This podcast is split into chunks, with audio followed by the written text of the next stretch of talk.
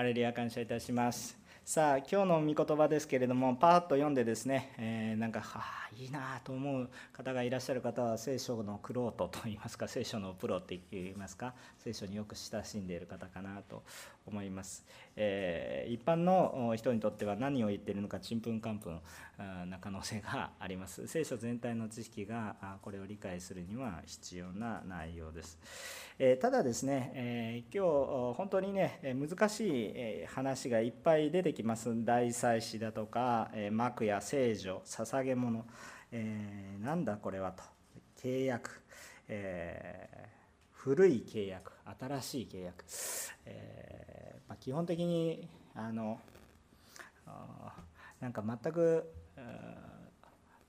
数学も何も算数もわからないのに物理の話をしてるみたいな そういう話ですのでピンとこないと思います。今日はなるべくこういう専門用語はなるべく排除します。最低限使うところは使えますけれどもしかし、えー、最終的に、えー、この聖書が何を言おうとしておられるのか、えー、ということを私たちが感じることができれば幸いです。このヘブル人への手紙という聖書の書物には何が書かれてあるか言いますと基本的にイエス・キリストって本当に素晴らしい方で人間にとっては必要不可欠な方であるんだ絶対に必要な方であるんだということを伝えてるんです。この方がいかに偉大でいかに緻密でいかに愛にあふれそして私たちを本当に救ってくださる絶対に必要な必要不可欠な存在なんだということをヘブル人への手紙は語っていてそしてこのイエスを信じる。信じなさい。言っているのが基本的にはこのヘブル人への手紙の言いたいところです。ですからこのイエス・キリストを紹介しているわけです。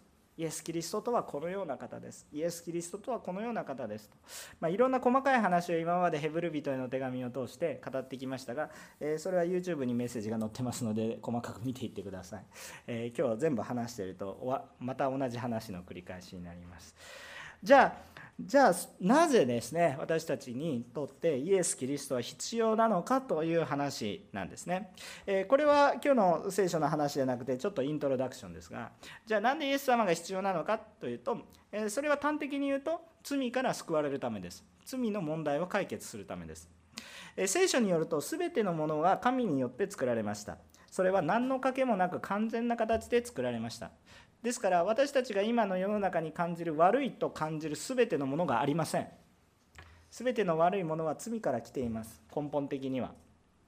根本的にはですよ、えー、表面的には違う部分もあります。もっと深いところもあります。今呼ぶ記を通して学んでいる方は直接的な罪が苦しむの原因じゃないことも知っています。でも大きく見てでもやっぱりそこにはサタンというものが関わっていて大きく見るとやっぱり罪の問題があります。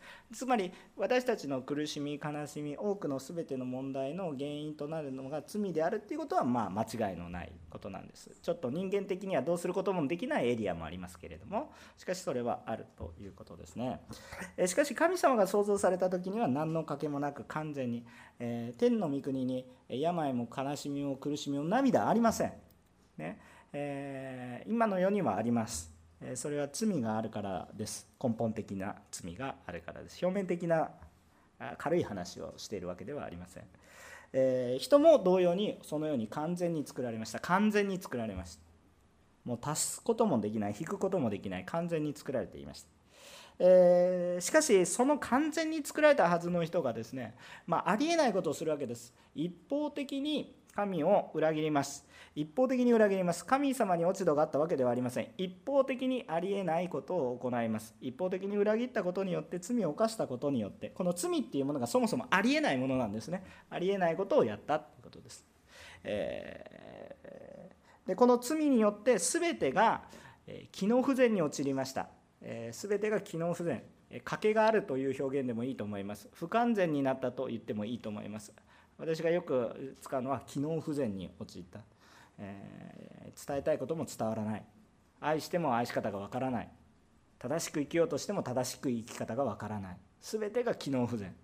良かれと思ってやっても悪影響が出る、えー、全てが罪のことによって機能不全に陥りました、えー、非常に悲しい状況ですね。しかしここでその罪の問題を解決することができる神様との関係が回復されれば神様は全能の方ですからこの罪の問題を解決することができます。しかしこの神様が全ての賭けを埋めてくださる唯一の方なんですが神様が設計者で神様が作られた世界ですから神様しか直せないということです、えー、修理できないということですね、えー、ところが問題があります。先ほど生産式にも預かったように私たちは悔い改めないといけないっていう話をしたんですがそれは十字架の話なんですね、えー、私たちが罪あるままでは神様の前に行くことができない。これがジレンマです。私たちは罪を直していただくために罪を直していただくために神様のもとに行けばいいんだけれども罪の持ったまま神様のもとに行くと神様は罪がある方じゃないから別の意味で修復されます。それは別の意味で修復されるというとどうなるかというとつまり滅びます。誰が滅び私たちが滅びます。罪と一緒に処分されてしまうということです。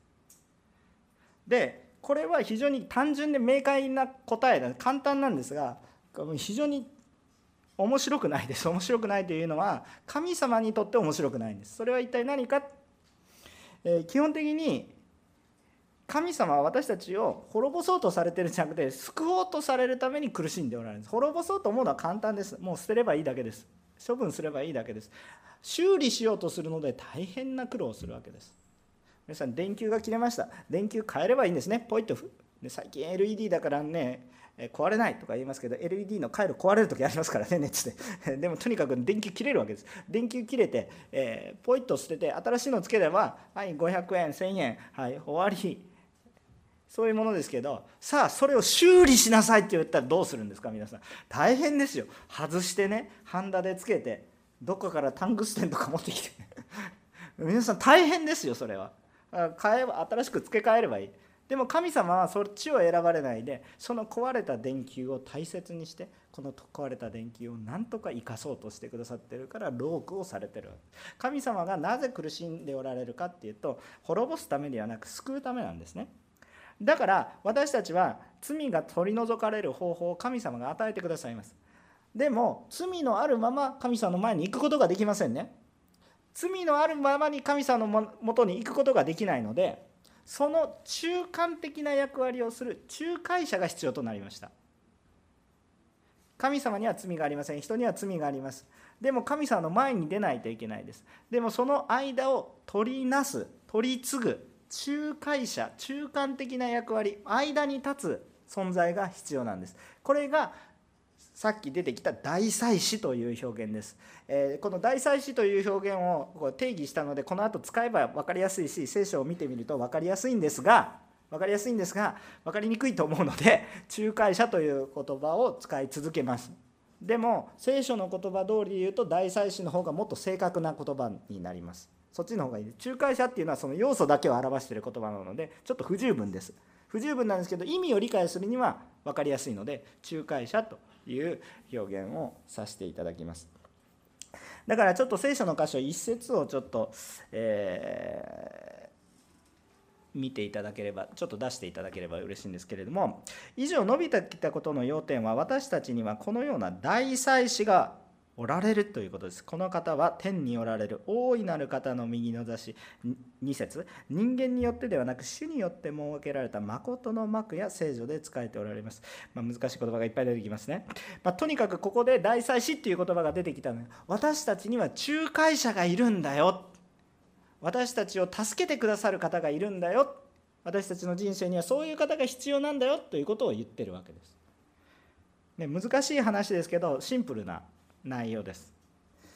これが理解できるのはとてもすごいことなんですけれども、まあ、今日の聖書の箇所を通して私たちが何を知りたいのかイエス様の必要性が新しい契約、ね、この ちょっといきなり新しい言葉がいっぱい出てきて申し訳ないんですがこの新約聖書ですね、えー、これっていうのは旧約聖書に記された罪の解決方法つまり立法とかいう言葉が後で出てきますけれどもそれではなく古い関係性古い約束との関係性を通して私たちは新しい契約の意味を知りましょう。私たちはかつて旧約聖書でこんな聖書が分厚いわけですよ。こんな聖書が分厚い理由は何なのかということを考えながらじゃあ新しい答えこの大祭司はイエスだよって言ってるわけです。仲介者はイエスだ。私たちの中間にいらっしゃる方はイエスだ。という答えはきっとイエス様を信じてない人でもどっかで聞いたことがあるんですけれどもそれはどういう意味が私たちにあるのかということを深く感じることができる。今日は非常に短い時間で話しますが聖書全体の流れ全体の大筋の方向性というものを私たちが感じ取ることができ、えそしてその中でイエスがいかに必要なのかということを私たちが感じる恵みに預かりたいと思っています。まず第1番目のポイントさっき1節2節読みましたが第1番目のポイントは私たちには人間ではなく人ではなく神ご自身主によって建てられた仲介者が必要です私たちの都合で建てた仲介者ではなくて私たちの論理で建てた仲介者じゃなくて神が建てた仲介者が必要です。ということなんですね。それを読んでみましょう。さっきの1節2節ですがえー、まあ、さっき読んだので読みませんけれども、えー、これまでヘブル人への手紙を通して、えー、この著者が語りたかったことは唯一一つなんですね。それは一体何か私たち人間には自分の力で罪なく生きることはできないということです。え自分の力で罪なく生きることはできない。必ず仲介者が必要だ。ということを言っているわけです。言いたいことはこういうことです。言いたい要点はこれで私たちにはこのような大祭司がおられるということです。ヘブル人への手紙に、まあ、今までいろいろ語ってきたけど言いたいことはイエス様が必要ですということを言いたい。でこの仲介者は神と人をつなぐものだって言っています。でしかしこの人は人間によって担ぎ上げられたものではありません。選挙によって選ばれるものでもありません。人間の代表であればいいわけではありません。これは神様が選ぶものじゃないとダメなんだこういうことですよね。えつまり私たちの罪の問題は私たちが加害者神様が被害者なんです。まあ、よく私たち感覚的に神様が加害者私たちが被害者っていう被害妄想に陥りやすいんですけど根本的に聖書をよく読んでみると私たちが加害者神様が被害者です。私たちと神様神様と契約を結んでいたんですけど私たちが一方的に契約不履行にしまして一方的に廃棄したんです。だから被害を受けているのは神様の方です。だからその弁償をするのも私たちです。まあ払いきれないんですけど。なのでこの被害者である神様の方がまあこの仲介者を通したらいいですよ被害者の方が和解の条件を出してる。それが加害者の方が和解の条件出したらおかしいでしょ。永遠に永遠に解決しないですよね。被害者がこのこの方法だとあなたを受け入れますよ許しますよ。被害者のこの立てた人が必要なんですよ。で加害者が勝手に立てた人なんで受け入れられないでしょ。何言ってんですかっていうの。は 勝手に勝手に罪を犯しまた勝手に勝手に和解するっていうのがもう話にならないわけですよね。だから神があなたを受け入れると言った仲介者が必要になるわけです。だから神が立てた仲介者が必要なんだよ。だから一節見てみるとこの方は天におられる大いなる方の右の出し人間によってではなく主によって設けられた誠の幕や聖女に仕えております。まあ、難しいですね。誠の幕や聖女。これは旧約聖書の知識が必要なんです。聖書の分厚さで見ると、うん、ざっとこれぐらいですかね。これぐらい読まないと分かんないんです。えっと、これぐらいですね。何ページぐらいですか、うん、こういうことをやってると時間がなくなるんですけど、まあ、まあ、500ページぐらい読んでください。でも簡単に話します。それは神様が本当におられる神のものに仕えている。人間のものじゃなくて本当の見せかけのものじゃなくて本物の神様に仕えているというふうに捉えていただければいいかなと思います。ただものすごく簡単に言いました。このことも深いものがあります。だからぜひ聖書を読んでください。このことを知りたい方はモーセ5書というのを全部読まないとわからないと思います。でもこの幕屋と聖女に仕えておられますということなんですね。それも目に見えているものじゃなくて本物の霊的なもの、ね、本物の神様。の神様が建てたもの、ね、人間が建てた神殿とかそういうものじゃなくて本当に神様が建てたものだということが重要なんだということなんですね。まあ、要は人間によってではなく神様が建てた人が重要だ。こんな人がって思う人を神様は立てるんです。不思議なことですね。もうたくさん御言葉がありますから。人間だったらこんな人こういう人がリーダーになったらこういう人が仲介者になったらという人ではないんですよ。もう本当に不思議なことですね。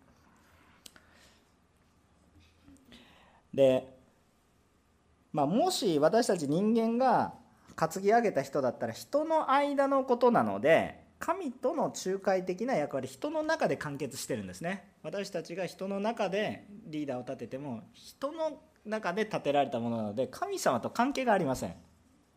だから神様との仲介ができない。人と人との仲介はできますが神様との仲介ができない。それは神様が建てた人じゃないとできないんだということを言っているわけです。でここで私たちが教訓的な非常に重要なことを覚えたいと思います。えこれはもう本当に人生の基本的な概念です。えっ、ともう本当に皆さんの今 でこの話をしていてもまだピン私の人生と何の関係があるのってピンと来ない人がたくさんいると思います。しかしね、えー、人生の中でこのことを通してはっきりと覚えておきたい教訓があるんです。これは一体絶対的に覚えておく真理。これは一体何かって。自分の力ではこの世の問題は解決できないっていうこと。根本的に。解決できることもありますよ。でも解決したら次の問題が襲ってきます。根本的に罪の問題を解決しないと全て悪循環、えー、陥ります。どうすることもできない。あの頑張ったらある程度良くなりますよ。ある程度良くなるんだけれども限界があるんです。で結局限界にぶち当たります。人間の力であの皆さん努力することが虚しいと聖書は言ってるわけじゃないんですよ。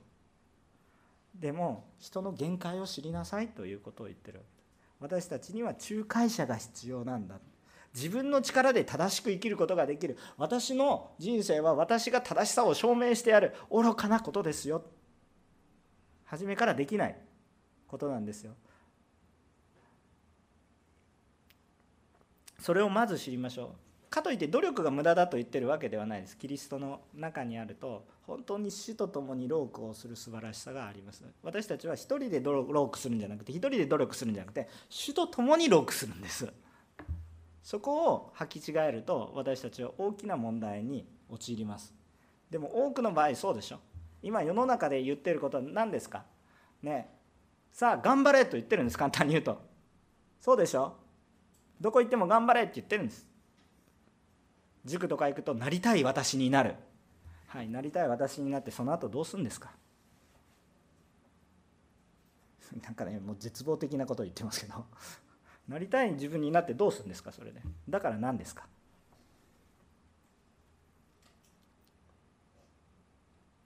難しい話ですから頑張れば報われる。そうですね。呼ぶ気を通して知ってるんです。頑張っても報われない。私なんでこんなね なんかね教会に来たら希望にあふれたら、ね、絶望に引き落とすなんかこう、ね、皆さんをバカにするようなね、え、こういう言葉を語るのかって。ね。うん。まあ、主が語らされてるのかなと思いますけれども。私ができる。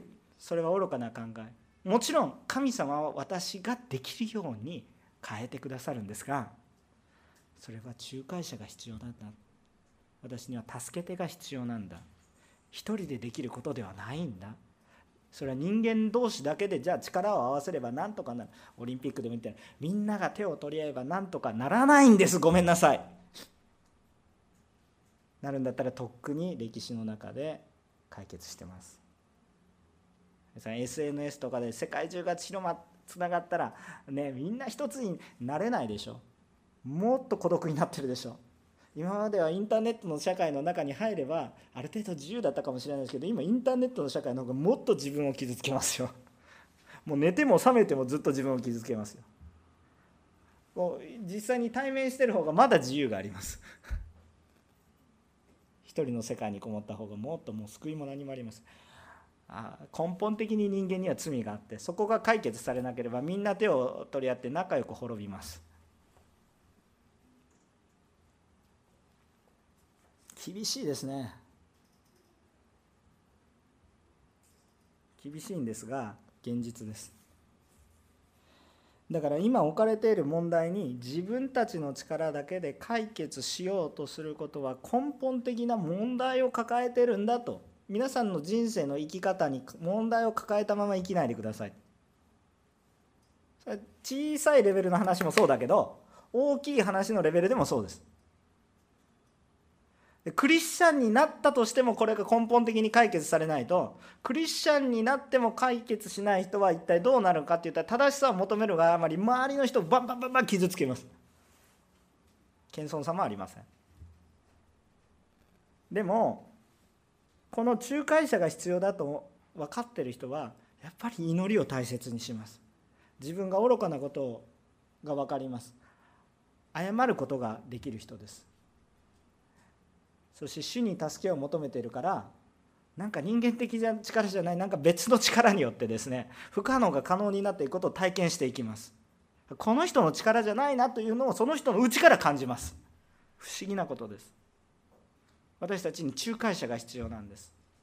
そういう人生が皆さんの中に回復していってほしいな。聖書ははっきりと言っているわけです。ヘブル書ははっきりと言っているわけです。私たちには仲介者が必要。私たちは自分で頑張るんじゃなくて頑張るんですけどイエス様と共に頑張るんです。仲介者が必要なんです。平らになれと言ってるわけじゃない。主と共に歩め。主と共に生きる。これが私たちの中に大切なことだって言ってるんです。なんかピンとこなかった話が急に身近にならないですか？本当に聖書って難しいことを言ってるようでこれ深い話をしているわけです。実は私の人生にダイレクトに直結している話です。さあまだ2節しか終わってませんがちゃんと終わります。今日2つのポイントだけしか話しません。あと残りの説はこの2番目のポイントです。ちょっと2番目のポイントは分かりにくいかもしれませんが、えー、古い契約は新しい契約の必要性を示すもの。ということを語っていきたいと思います。えっと、3節4節をお読みします。3節4節今日の8章3節4節をお読みします。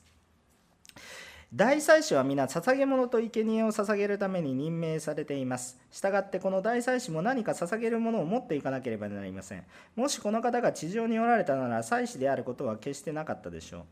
立法に従って捧げるものをする祭司たちがいるからですと。こういうことを言ってるわけですけど これはピンピンとくる人はプロですね。プロですね。えっ、ー、とまああの普通はピンとこない。えっ、ー、となんですが、えー、まあ、先ほどの仲介者の話がありましたよね、え罪の問題を仲介する役割を大祭司だと言っていましたよね。で、え仲介するんです。でこのためには罪の問題を解決するために罪の責任を負わなければいけない。罪の問題を解決するためには罪の責任を負わなければならない。これは非常に単純なことです。なぜならば神様はもし私たちに対して罪を処分しないでそのまま受け入れるのであるならば神様に罪が残ることになります。そうでしょ？神様に罪が残っちゃダメでしょ？あの警察官が目の前で赤信号を無視した人を見ます。まあ仕方ないよねって言ったら誰の問題ですか？警察官の問題ですよね。だからそれはおかしいわけですよ。だからこれに私たちは非常に気をつけなければいけないということです。まあ、工事の方がね頑張ってくださってるけど皆さん怒ったりイライラしちゃダメですよ。ね。あのあの一生懸命やられてるだけですからね。宣教地に行くとねたくさんの迫害の中で礼拝捧げられてるでしょ。大したことありません。よく聞いてください。障害があるからこそよく聞きますね。はい。そしてこの罪の問題を解決しないといけないんですけど罪の責任罪の処分をしないといけないわけですね。ところがこの処分をするためには何か捧げ物が必要。罪の対価が必要ですよ。私たちが何か問題を起こす時に賠償金を払うのと同じように何か対価が必要ですよ。ということを言ってるんです。しかしその対価は一体何かって言ったら罪の報酬は死と聖書に書かれてある通りローマ書ですか？書かれてある通り誰何かが死ぬということになるんです。でその罪の本質的な根本の原因は誰が罪を犯しましたかっていうとそれはまあ私なんですね。人なんですね。誰かがしましたよとかいう話じゃなくて罪の根本的に罪の主体者は私です。もちろん誘惑に遭いましたとか誘惑にあったけどしたのはあなたでしょっていう話。罪を犯したのは私でしょってだからその罪の責任を負わなければならないのは自分であり結局じゃあどうなるのかっていうと自分が死なないといけないということになる。でもこれは神様は面白くないんですね。先ほど言った通り神様は滅ぼすためではなく救うためにロークされてる。だから罪の問題を解決しないといけないんですけど第一命題は私たちを救うっていうことです。でも罪の問題を解決しないといけないですよね。だからそのための仮の一時的なものとして別のものを捧げます。別のものを捧げたのがそれが動物であったりさまざまな感謝のものであったら穀物とかそういう収穫のものを捧げたわけです。でも基本的には動物の命を捧げたわけです。でも基本的に動物には罪の主体はないんです。よくペットは天国に行くんですか？私の家族なんですけどペットは天国に行くも何も初めからずっと神様のものです。問題はあなたが神様のものになってないのであなたはが問題です。ペットの心配をする前にあなたの心配をしなさい。ということです。霊的な存在は人間なのでペットにも命があり人間にも命がありますけど神様を認識できる霊的な存在としては神様に似せられたものとしては人なんなので、まあ、これもちょっと旧約聖書の理解が必要ですがなのでペットは命も動物は命もあります。そして神様のものです。清いです。だからペットを見てると癒されます。罪がないから。自然を見てると癒されることがあります。罪がないから。人間を見るともう本来は一番素晴らしい存在なのでも罪があるので傷つきます。あでも罪のない関係だとこんなに人に会えることって麗しいでしょ？夫婦関係の中で罪がなければものすごい麗しい姿になります。でも罪があったらこんなに戦う関係もないです。こういう私たちの問題があるわけです。でもね神様はこの私たちに罪のないものに罪を着させる。というこの処分の仕方を一時的にしたわけです。でも本当それは一時的なことであって人間より劣るものなのでそれは本当に一時的です。何度も何度も何度も繰り返す必要がありまあ来週お話しすると思いますがそれをこう毎回それを繰り返していかないといけない。でも今私たち生贄を捧げてないでしょ？礼拝来る時に牛とか鳥とかね。もう毎全焼の生贄って捧げないといけないでしょ？旧約聖書に書いてありますから。バーって燃やさないといけないですよもう消防車がいっぱい来ます。もうバーベキューですよ。もうものすごいバーベキュー。全員1人ずつ持ってこないといけないですから。でそのような状況に、まあ、私たちが置かれている、まあ、そういうことなんですよね。ででもこの捧げ物は人間によって人間の常識で建てられた一時的な祭司がいるわけですけれどもそういうタイトルを持った大祭司って言いますけれどもやっぱりそれも仮の祭司大祭司で人間のこのやり方で仮の動物を捧げていろいろやっていてもそれはまあ仮の方法。でも仮とは言ってもあまりにも状況が悪すぎたので仮とは言ってもすごい希望があるやり方だったんです。神様が言ったやり方で非常に良かったわけです。ですから5節6節をちょっと読みたいと思います。5節6節ご一緒に読みしましょうか。3はい。この祭司たちは天にあるものの写しと影に仕えています。それはモーセが幕屋を設営した時に蜜毛を受けた通りのものです。神はよく注意して山であなたに示された型通り全てのものを作らなければならないと言われました。しかし今この大祭司はより優れた契約の仲介者であるだけにその分はるかに優れた奉仕を得ておられます。この契約はより優れた約束に基づいて制定されたものです。はいはいここもここまで。えっとまあ、これも本当にまあ難しい表現がされていますね。えっと、その、まあ、仮の約束仮のあまあ、契約ですけど一応効果がある。えそれを旧約聖書と言ったり立法と言ったり、えー、ここで出てくる幕屋だったり祭祀だったりするわけです。モーセの約束というものです。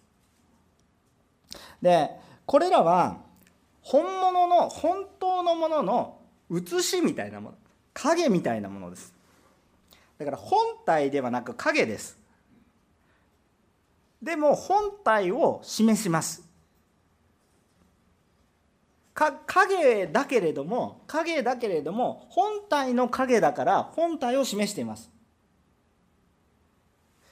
えっとこう複写式のね紙を書くとそれが本書ではないけれども本契約のものではない。けどごめんなさい。本契約じゃないけど複写しているので薄っぺらい紙ですけれども青字のね薄っぺらい紙だけれどもしかし本物があるなということを感じさせる。本物ではないけど本物があることを保証します。写しですね。影ですね。でこれは言われた通りじゃないとダメなんです。その神様の姿言われた姿通りじゃないとダメなんです。写しだから。例えば写しにね、えー、はい、えー、今日銀行口座を契約しました西山真一ってハンコハンコって押すわけですけれどもまあ写しだからいたずらして何か書いとけばいいってやったらもう写しじゃないでしょ。写しっていうのは言われた通りに原本の通りに写してないとダメ。でも原本よりは劣ってるんです。分かりますか？そういうそういう感覚です。だから言われた通り以外のことはしちゃダメなんです。影なんだけど影が勝手に動いたらもうそれは影とは言えないものなんです。影とは本物の姿が映っている。神様の光を受けて本物の姿が映っているものでないといけないわけです。なんか別のものがなんか別のものを一緒につけますとかってこれ、ね、ほとんど似てるからいいでしょ。それはもう影じゃないわけです。だから言われた通りのことをしないといけない。じゃあなんで影や写し本体じゃないものじゃないと分かんなかったかっていうと本体をいきなり見せても私たちの理解がついていかないからまずは表面的なこと。で本物があるよっていうことを理解しましょうと。それが旧約聖書全体において書かれていることだということですね。でこの本当のものの影なので勝手に作り出すことができないので旧約聖書の論理に基づいている人たちは非常に神の示された通りに生きなければならないというまあそれはその通りなんです。今でも変わってないんですけど神の言われた通りに生きていかないといけないということで非常にたくさんのルールがあります。言われた通りにしないといけないから本体が見えてもいないのにもかかわらずそれをルールを作ってそれを捉えようとするんです。影だけを見て本物を捉えようとするんです。だからルールがかなり多くなります。ルール通り正しく生きよう正しく生きよう。古い契約とか立法とか言われるものですね。それは影として示されたものなんだけどもうそれしかヒントがないから。もうとにかく言われた通りにするんだ。よく分かんなくてもとにかくする。とにかく立法。でこのようなルール中心的なものになります。正しく生きようとする姿。これを聖書教会の中では立法主義と言ったりしますね。教会ではそんなふうに言いますね。立法主義。正しいこと。しかしねやはりねそれって影であり写しであってね本体じゃないから根本的な解決に至らないんです。正しいか正しくないかと言ったら正しいです。その生き方は正しいか正しくないかって言ったら正しい生き方になります。私たちの人生の中にもちゃんと考えられて決められたルールがあったらそのルールを守ることは明らかに正しいですよね。そしてルール通りに生きることは良い生き方ですよね。悪い生き方じゃない良い生き方です。ところが皆さんそのように生きてみてください。なぜか不思議に息苦しさを感じるんです。なぜかそこに命を感じなくなるんです。みんなコンピューターになればいいんでしょうか。そこに命があるんでしょうか。何か冷たくなっていくんですね。正しいんですよ。良いんですよ。なのにもかかわらずどうしてこう冷たくなるのか。つまりそこには先ほど言った根本的な問題を抱えてるんです。私たちがいくらルールを守っても根本的に罪が解決されないんですよ。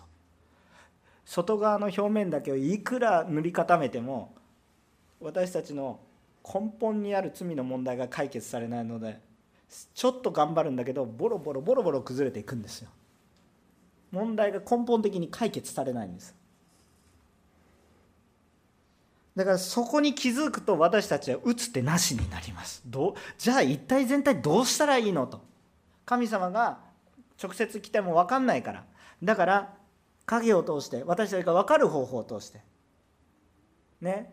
分かりやすい生贄を捧げなさい。こういうやり方でこうやって祈り方はこうです。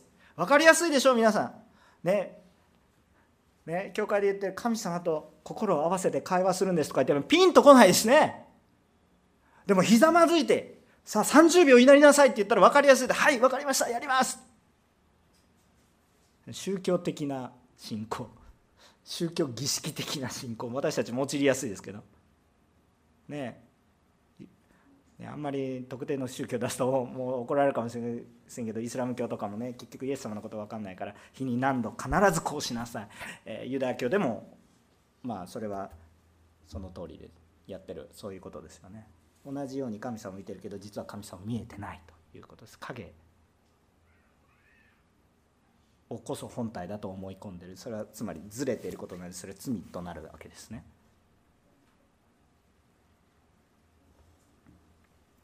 だから分かりやすいですよ。はい。あなた必ず蒼天に出てきなさい。必ず献金捧げなさい。そうすれば救われますよ。分かりやすいです。すぐできます。難しいけどやろうと思えばできる。分かりやすいです。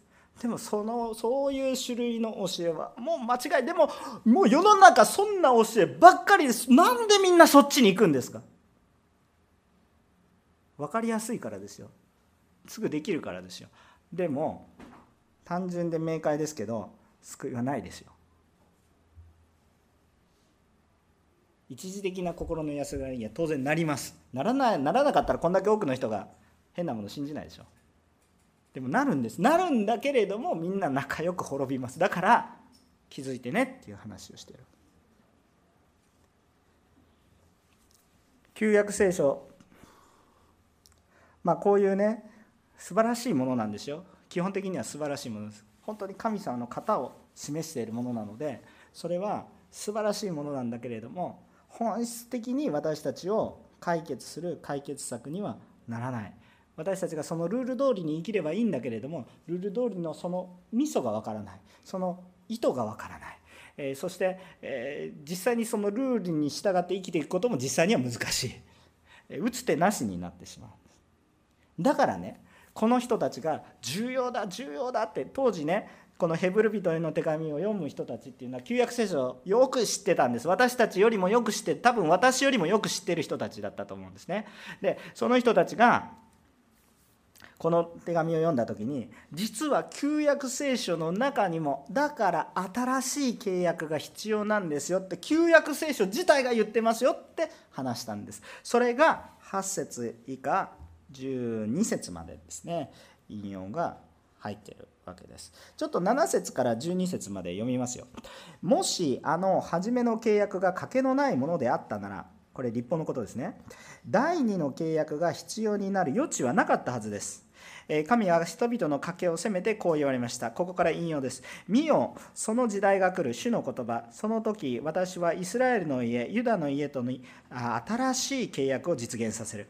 その契約は私が彼らの先祖の手を握ってエジプトの地から導き出した日に彼らと結んだ契約のようではない。彼らは私の契約にとどまらなかったので私も彼らを顧みなかった主の言葉これらの日の後に私がイスラエルの家と結ぶ契約はこうである。主の言葉。私は私の立法を彼らの思いの中に置き彼らの心にこれを書き記す。彼らは彼らの私は彼らの神となり彼らは私の民となる。彼らはもはやそれぞれ仲間にあるいはそれぞれ兄弟に主を知れと言って教えることはない。彼らが皆小さいものから大きいものまで私を知るようになるからだ。私が彼らの不義を憐れみを不義に憐れみをかけもはや彼らの罪を思い起こさないからだ。つまり完全な罪の回復の新しい契約が必要だって旧約聖書自身が言ってるんですよ。細かい話をするとすごく面白いんですけどまあまああのいつもの通り終わらないメッセージになりますので、えー、旧約聖書これはねエレミア書の、まあ、31章31節から34節ぐらいのところになるそういう御言葉ですけれどもあの引用ですね、まあ、興味がある方はまた是非開けてみていただければいいかなと本当に同じこと書いてありますので、えー、エレミア書という旧約聖書に記され当時の人たちは旧約聖書が絶対だと思ってる人たち結構いたんですよね。ででその旧約聖書が新しい契約。これあなたたちちゃんと理解してますか？ただ読み飛ばしてたでしょ。でも新しい契約必要なんですよ。はっきりと見えるでそれがイエスだよ。言ってるわけです。だから旧約聖書が全部だと思っていた人もイエスの必要性を認めざるを得ないんです。この聖書を絶対だと思ってるから無視できないんです。言われた通りでしょ？言われた通りの姿じゃないといけないでしょ？でこれ神様からそう言われてるわけですから。いやそれ必要ないんだって言ってたんですけど。いやこれこの御言葉ちゃんとあなた知ってるんですか？文字通り読みなさいなんか無理やり難しい解釈をしたらいや新しい契約必要ないとか言って言い訳できるかもしれないですけどストレートに読んだらあ今までの約束つまりモーセがしてきたことエジプトから連れ出した時にモーセが市内で結んだ契約つまり立法ですがこれではないと書いてあるでしょうとあなたを救うのはそれではないと書いてるでしょう言ったわけです。だから私たちには新しい契約。これはねアップデートという感じじゃないんです。新しいもの不完全だから新しいものを付け加えたんじゃないんです。イメージはちょっと変える必要があります。えっと今まで私たちが到達してなかったんです。もともとあった契約の中で第1部第2部はまだ明らかにされていなかった。でももっとコアな部分です。もっと根本的なもの。でもアップデートみたいな感覚があるのがこの根本的な本契約の方が仮契約よりも大きいのであのもっと深いので広いので、えー、あの完全なのでちょっと感覚が新しいという感覚にもなるんですけどもっと言えば土台はどっちかって言ったら本契約の方です。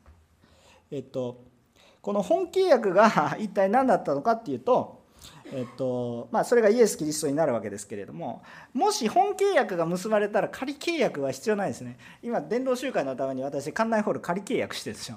でも仮契約の契約内容がありますよ。でも本契約が重要でしょ。仮契約って期間限定なんですよ。なんか具体的に言うと1週間みたいな なんか。でこの間に、えーと、ちゃんと本契約結ばなかったら仮契約は破棄されるんですよ。意味のないものになるんですよ。でも本契約を結んでも仮契約は意味のないものになるんです。でももっと良い契約になるんです。本当の契約になるわけ。イエス・キリストは私たちの本契約のようなものです。でまあじゃあねちょっとここまでちょっと難しかったかもしれませんがちょっとここから牧師が皆さんに分かるようにちょっと解釈を入れていきます。で、えー、ただこの例えの仕方は牧師が言ってる言い方なのでちょっと不備が入る可能性がありますので、えー、まあ、そういう見方があるかなぐらいな感じで、え考えていただけると幸いかなと思いますが、えっと、私たちの人生っていうものを考えていく時にね私たちの人生というものを考え私たちの命私たちの命魂というものを考えていく時にまあ旧約聖書っていうのは私たちに問題文を提供してくれてるようなものだ。私たちに問題文をね今日人生を生きていくために解いていかないといけない問題文を提供しているようなもの。新約聖書イエス様っていうのは答えです。答えを提供してくれてる。答えを提供してる。問題文は答えを意味してますよね。だから影直接に表してない影。で新約聖書というかイエス様は答えですよね。答えなんですよ。でね私たちっていうのはまあ人生を生きていく上で適切な問いをちゃんと人生の目標とか人生の中でどういう問いをちゃんと持っていくかっていうことが私たちの人生の中では非常に重要なことですね。学校で教えてるのはどういうことかって言ったら問題を解く能力だけです。だから世に出た時にあんまり役に立たないのは問題が何かがわからないから。問題が何かが分かれば解く力はある程度教えてるんです学校でね。学校で教えてるんですけど問題文を見つけることができないから多くの人が迷います。だから資格たくさん持ってるのに何もできないとかいう人が出てくるんです。何でもできるでしょ。それはなぜかというと問題文が分かんないんですよ。何が問題で何を解決しないといけないのかが分かんないんです。この問題文をちゃんとちゃんと設定できる人は素晴らしいリーダーになります。正直に言います。素晴らしいリーダーになります。皆さん今の世の中にはこういう問題があります。これを解決する。皆さんそういうことをもう的確に言える人がいたらみんな選挙で入れるでしょ適当なことばっかり言って問題でもないことを問題化してね。やってるからもう選挙行きたくないとかなるんでしょ？でも本当に必要なことを的確に問題化してちゃんとこれを解決していかないといけないっていうリーダーが現れてきたらみんなそうだと思って選挙行って投票するんじゃないですか？世の中には本当に問題をちゃんと理解できる人っていうのが必要なんですよ。でも私たちそんな大きなレベルの話じゃなくてもね私の個人の問題。今日私が生きてる人生で何が問題なのかっていうことをちゃんと気づける人はそれで幸いです。あのね聖書が言ってるのはねでも世の中世の中が言ってるのはその問題を解く力が重要だって言ってるんですよ。でもねさっき最初言いました。問題を解く力は人間にはない。だからむしろ重要なことは問題が何かであることに気づくことなんです。努力しても人間の力だけでは解決できないんです。よ何一つできないです。いやいやできるでしょって先生何言ってんの？お前本当適当なこと言いやがってって怒られるのをちょっと覚悟しながら言ってるんですけどそれはね皆さん目の前の問題の解決っていうのはいろいろできると思います。ね、努力していたら報われる世界もあると思います。正直にそれ認めます。でもねどれだけ頑張ってもね私たちが罪とか死とかいう現実を目の前にした時本当に無力。皆さんが元気である時はねいやなんとかやれるって。その元気は次元付きですからね。私もちょっと今元気があるの方かもしれません。この元気も次元付きですから。そのうちヨボヨボになっていきますからその時皆さん活躍してもらわないと困るんですけど あの今はねこう勢いがあって語ってますけどそのうち何も語れなくただ「主よ」しか言えなくなると聞きますから。もう言葉も発せられない。おトイレも自分で行けない。どんなに立派でもね必ず来ますから。無力ですよ無力。それが人生の終着点。それだったら虚しいですよね。さあ人生では何が問題なのか。自分の力で解決はすることはできない。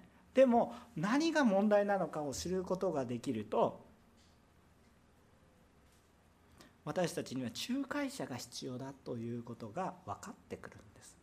自分には解けないということが分かってくる。だから旧約聖書は私たちに問題文を提供します。旧約聖書もなければ何やってんのかも分かんないです。適当に。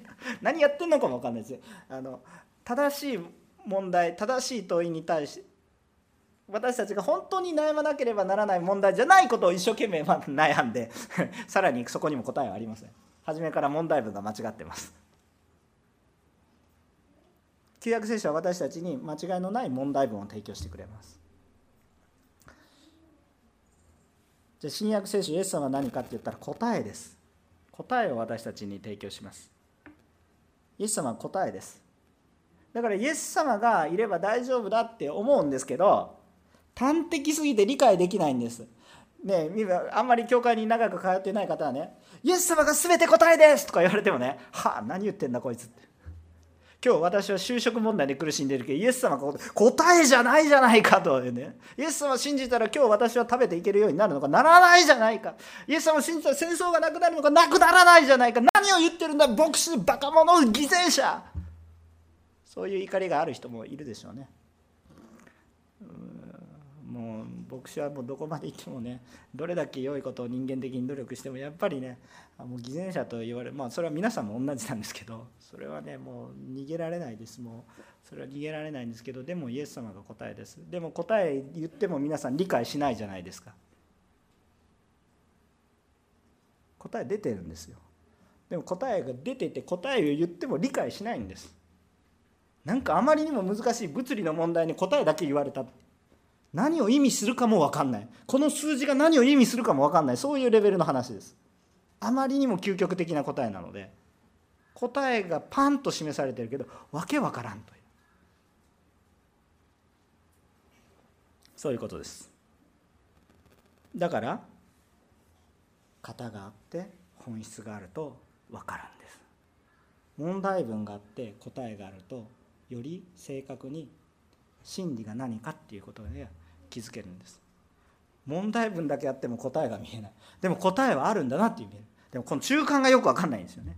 それは私たちの人生の中でよく分かっていくことなんですがそこに仲介者が必要ですよ。本当にね。助け手が必要なんですよ。だからまず最初のポイントは一体何何の話をしたかっていうと私たちには仲介者が必要なんだ。神に立てられた仲介者が必要なんだ。2番目のことは何かって古い契約は新しい契約を示すものだ。古い契約も必要ですよ。でも新しい契約がなければ古い契約は意味わからないし新しい契約を理解するために古い契約はあるんです。だから私たちには仲介者がイエス様が必要。でイエス様が必要なんだけれども古い契約を学べば新しい契約が分かるし古い契約は対立してるのじゃなくて新しい契約をサポートしてますよ。サポートしてるって言ったら表現も悪いんですけどもともと新しい契約を見せるためのものでした。それを理解するためのものでしたよ。だから旧約聖書を見てもイエス様みたい。イエス様という答えは出ないですけれども書いてないんですけど読んでみるとイエス様につながる言葉がいっぱい書かれてある今日の引用もそうです。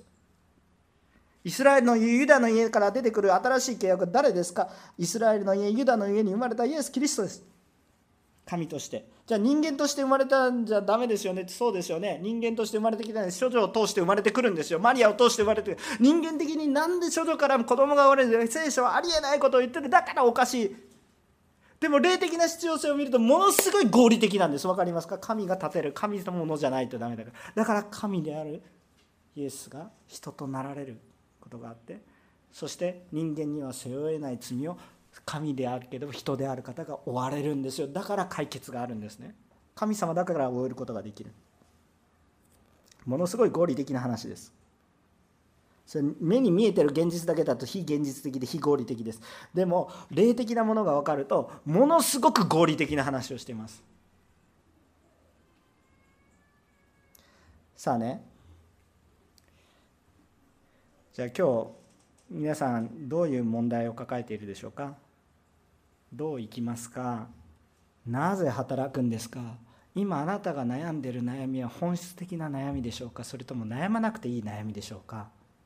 適切な問題文を旧約聖書で探してください。理不尽に子供を失った方が旧約聖書にいるでしょうか？まさに神様じゃないですか。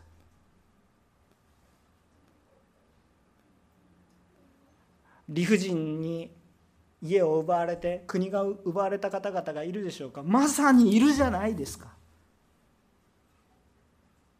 理不尽に仕事を失った者がいますか？まさにいるじゃないですか。正しいことを行っているのに苦しんだ人旧約聖書にいるでしょう。今予部を通して学んでるでしょう。でもそこに主はいるんですか？いないんですか？いるんですよ。いなかったら聖書にならないから。聖書が残されていない。私の今日人生の問題は何か。あのよくね、なんで旧約聖書を学ぶんですかっていう質問を受けるんですよ。イエス様が答えでもう守らないような立法を学んでどうするんですかって私も守ってないですしね。鳩も今日持ってこなかったし牛も持ってこなかったしいろんなエポデとか着てないです。ちょっと何の話か分かんない人は旧約聖書読んでください。金曜日の金曜日の晩から土曜日の時にかけてなんか仕事を一切しないというかむしろむちゃくちゃ働いてます。あのメッセージどうしたらいいかむちゃくちゃ働いてます。立法守ってないですよね。なんで守らないようなことをじゃあ学んでるんですかって言ったら本質の方が重要だからじゃあもう新約聖書だけでいいじゃん。なんで旧約聖書を学ぶのか。私たちは新約聖書でイエス様っていう答えが分かっていても分かってる気になってるだけでは何も分かってないんですよ。問題文が分かってないから答えだけ見て分かった気になってるんです。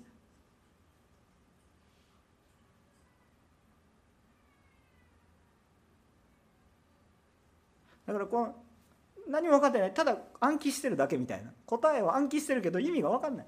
でも旧約聖書を読むと私の問題がよく見える。しかもそれは本質的に私たちが本当に悩むべき問題なんです。悩まなくていい問題じゃなくて本当に悩むべき問題をちゃんと提供してくれてる。で答えがあるよって提供してくれてる。でもあなたたちちゃんと立法を守れば答えにたどり着くけど守れないでしょという現実も見せてくる。だから仲介者が必要。仲介者が必要だっていうことが見えてくるんです。急に身近になったの分かります？急にさっきの立法とか大祭司とか話したらはあっていう感じですけど私の人生に直結してるのが分かりますか？皆さんどういう生き方してるんですか？あなたの今の人生の課題は何ですか？そこにイエスを必要としてんですか？答えはイエスですよ。飛躍的ですけどね。究極的な答えですよ。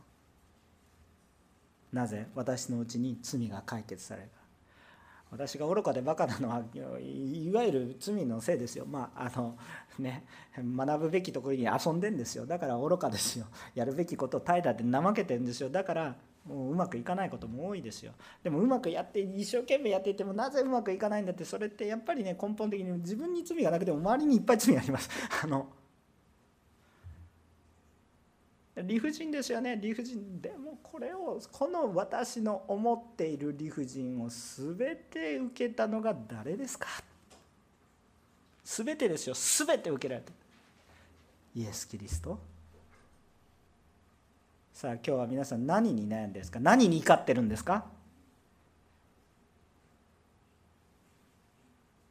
ちゃんと旧約聖書の問題文を受けていますか？問うべき本質的な問題を見ていますか？それは罪の問題でしょ？私の問題でしょ？どう解決するの？解決する力が私にないんですよ。あまりにも大きな問題で。